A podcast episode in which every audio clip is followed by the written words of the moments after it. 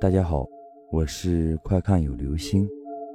今天的故事叫做《太老的牌友》。我小的时候住在一个叫做大荒沟的小山村里，小村四面环山，只有几十户人家，各自都有宽敞的菜园，因此相隔甚远。从我家向北走，隔了两家就是我姥姥家。再继续向北走，直到村子的尽头，与村民的坟地相隔不远的，在半山腰上一栋低矮的茅草房里，住着一位白发苍苍、满脸核桃纹的干瘪精瘦的老太太。我叫她太老。太老孤身一人，倘若我家包饺子，或是我姥姥家做了什么好吃的，大人们就会打发我去给太老送一碗。每隔一段时间。我妈还会带我去太老家打扫卫生，我总是蹦蹦跳跳，一进大门就喊：“太老，我给你送好吃的来啦！”“太老，我们给你打扫卫生来啦！”太老有时蹒跚着迎出门来，有时坐在屋里喊：“进来吧，小兔羔子。”我走进他黑黢黢的屋子，太老盘腿坐在炕上，倘若是冬天。炕上就会放一个火盆儿，太老总是在摆弄一副小牌，窄窄的、长长的那种，有条子、腕子，和现在的麻将很相似。太老的手里握了一把牌，他的对面和左右各摆了一把牌。太老每天都在玩牌，我妈和我姥姥都已经司空见惯，说太老自己在和自己打牌。太老下地来接我的碗。临下地前，小心地把牌倒扣在炕上，眼神犀利地向对面看一眼，似乎在警告人家不许偷看。太老匆匆把碗放好，干枯的手抚过我毛茸茸的头发，然后便去大板柜里掏出一块已经快化掉的水果糖来塞给我，打发我赶快回家。村里没有路灯，夜里伸手不见五指，山林里。常常传来枭鸟的惊啼，女人和孩子都害怕夜晚，一到夜里就关门闭户。太老家住的偏远，所以我妈从来不让我在天黑之后去太老家。长白山的冬天，夜晚来得特别早，才四点多钟，黄昏就悄然而来。我那天好像睡了一觉，从炕上爬起来时，发现家里异常冷清。妈和小弟都不在家，我先去姥姥家找，没找到，就一直向北往太老家走去。还没到太老家大门口，就见山路那边来了两个穿青衣的老太太。两个人脚步轻盈，有说有笑。到了太老家门前，还不忘抿抿头发，扯扯衣襟。也不知道他们怎么开的门，转眼间两人就闪身进屋，没了踪影。我想太老家有客人，我妈也一定在这里，便连忙跑过去。可是太老的门已经插得死死的，我推了几下，纹丝不动。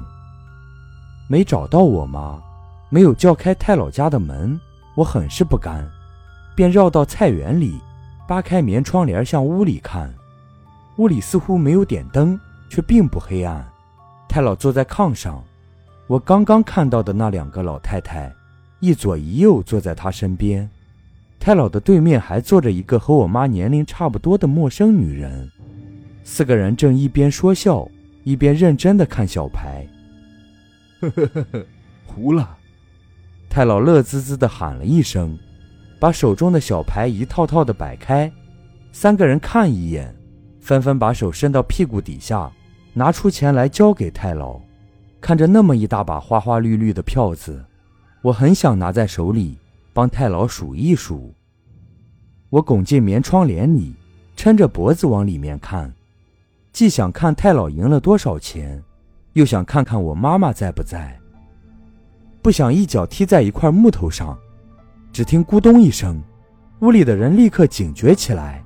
坐在太老对面的女人说：“我得回家看看。”可不能让别人占了我的家，我可是花了大价钱的。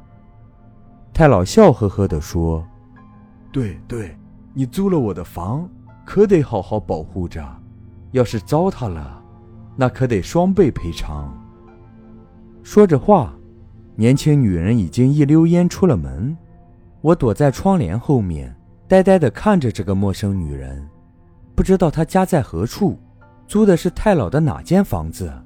我认真地想了一下，好像没有听说太老有别的房子。奇怪的是，女人并没有走出院门，却飞速地向房头奔去。那里是用四根粗壮的木头支起来的苞米篓子，阁楼上储藏苞米，下面只有四根柱子。四周全无遮挡，那里放着的是口漆成紫檀色的棺材。我妈说那是太老百年之后的住处。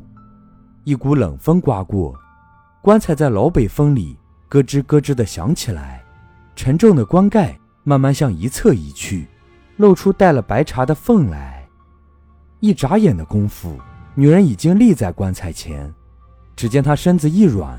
就像一幅画一样流进了棺材里，我愣住了。这时，屋里的人开始说话。一个老太太说：“你这老鬼，把棺材租给这些孤魂野鬼，挣了不少阳寿吧？要不，你早该搬到东山上和我们住一块儿了。”说完就笑了起来，笑声很刺耳。另一个老太太。用尖削的下巴指了指门外，说：“咱们是老姐妹了，我俩不会把你怎样，你就不怕他把你拽走？”太老扁了扁嘴巴，一边洗牌一边说：“我这个年纪，一脚在阴，一脚在阳，想上哪边都是我自己说了算，谁也拽不走喽。”这时。我又听见棺材呀呀的响，浑身不由得站立起来。忽然吹来一股阴风，我一回头，坐在太老面前的那个女人的脸，几乎贴在我的脸上。他只向我轻轻吹了一口气，我就什么都不知道了。有鬼啊！我终于大喊了一声，一咕噜爬起来。炫目的光刺得我睁不开眼睛。等我适应了环境。左右一看，才发现我躺在自家的炕上，太姥和姥姥都在，正和我妈唠准备过年的事。听到我的喊声，姥姥说道：“这孩子又做噩梦了。”我妈还在探讨她关心的问题，根本没有理我。我偷眼去看太姥，他也正在看我，目光里满是慈爱。好了，这就是今天的故事，《太老的牌友》。